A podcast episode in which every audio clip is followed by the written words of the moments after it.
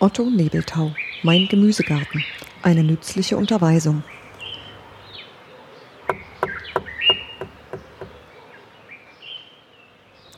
Dies ist nun aber ein Schnellverfahren. Teuer ist es und reicht nicht aus. Gerade eben, dass du die Rillen auf den Beeten damit füllen kannst, in die du säen oder pflanzen willst. Und dass deine Pflänzchen mit ihren ersten Würzelchen Nahrung finden. Neidisch siehst du im ersten Jahr, in dem du Gärtner geworden bist, zum Nachbarn hinüber, der einen Garten in alter Dunkkraft hat. Lass es dich nicht verdrießen. Was du gepflanzt hast, gehört dir. Du hast es gesät, du hast es betreut. Die Frucht ist vielleicht etwas kleiner, die Blume blüht nicht so reich, aber es ist dein Geschöpf. Dir schmecken der Salat, die Tomaten, wie dir noch nie irgendetwas geschmeckt hat, was du kaufen musstest.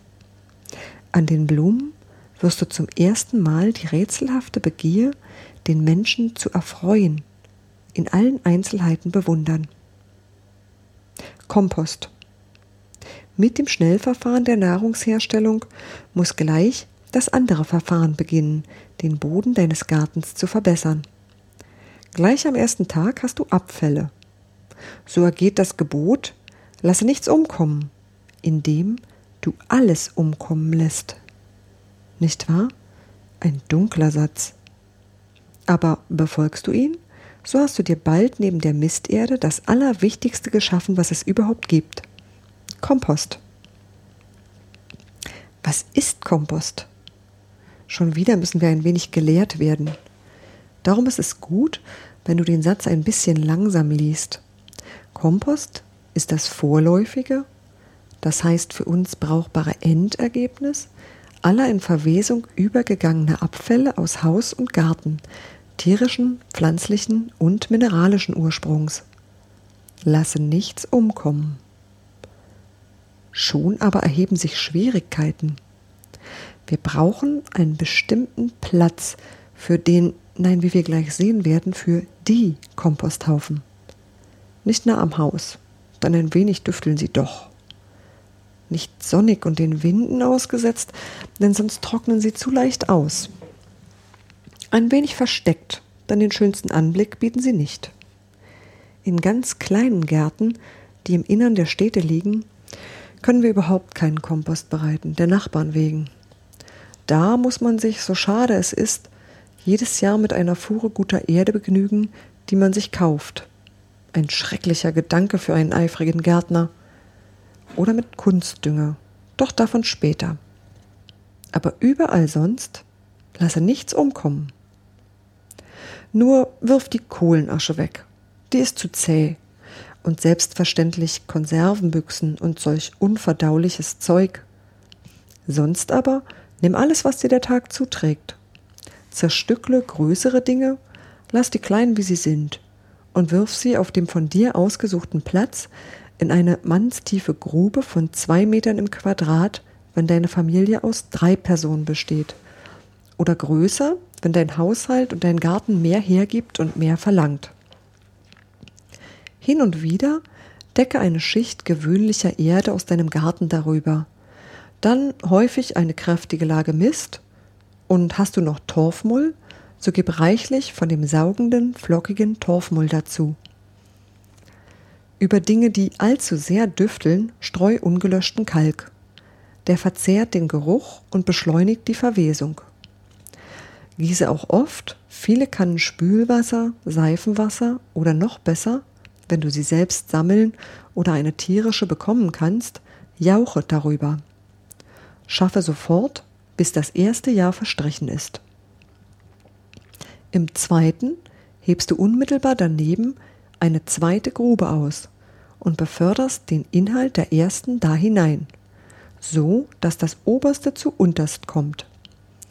Mit Vergnügen siehst du, wie sich ein Rauch entfaltet und wie es im Innern der Schichten warm, ja heiß ist. Die Verwesung arbeitet, alle Bestandteile treiben ineinander. Du erkennst noch einen Sonnenblumenstiel, Laub, Kartoffelschalen, kleingeschnittene Zweige, Knochen, ein Kohlstrunk. Aber sie sind schon tiefschwarz angelaufen und faserig. So ist es recht.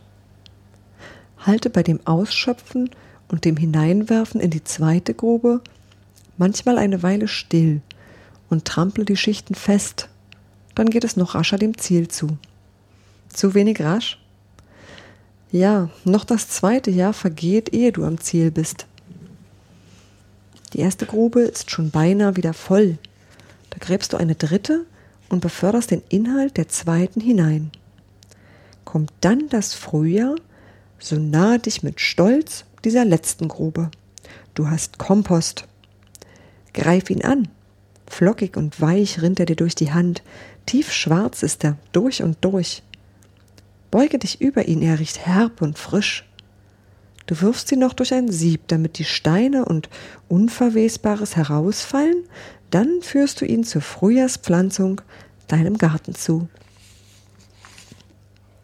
Wer keine Gruben ausheben will, weil der Boden zu untief und steinig ist, der kann die Abfälle auch auf Haufen schichten und verfährt sonst genauso wie bei den Gruben.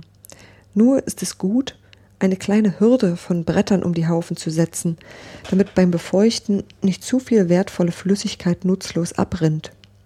Auch kann man die Haufen äußerlich sehr nett gestalten.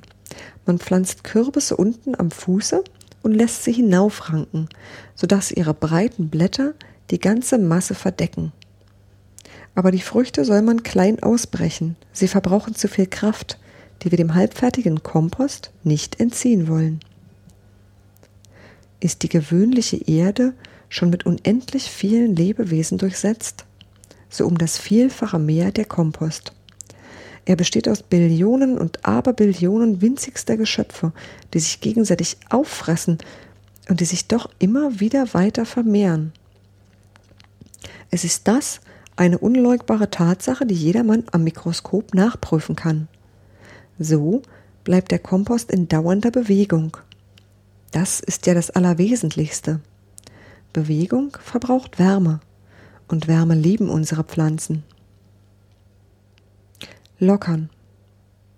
Den Boden lockern und immer wieder lockern. Einmal vermischen sich dann alle Bestandteile miteinander und die Vermischung bringt Leben und Bewegung. Zum anderen Mal wird die Erde durchlüftet. Will einer etwa sagen, die Wurzeln brauchten keine Luft? Warum halten sich Blumen denn nirgendwo besser als in Tontöpfen? Weil Ton luftdurchlässig ist. Gar kein anderer Grund ist dafür. Willst du mir einwenden, ich machte durch das Lockern den Boden trocken? Die Feuchtigkeit der unteren Schichten dringt durch feine oder feinste Kanäle, wie immer die Körnung grob oder feiner ist, nach oben.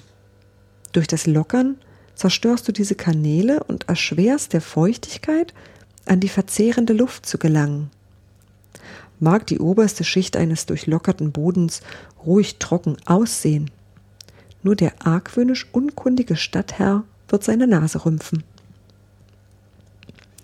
Immer wieder fällt mir beim Hacken, Lockern und Umgraben das Märchen vom Bauern ein, der Wunder was gehört hatte, in seinem Acker sei ein Schatz versteckt. Er grub und grub nach dem Schatz, zerkrümelte jede Scholle, warf das Unterste zu oberst, rächte und gab keine Ruhe. Gold und Edelsteine fand er nicht. Aber seine Saaten gediehen auf dieser durchwühlten, durchsuchen milde gewordenen Erde. Das war der Schatz, den er fand.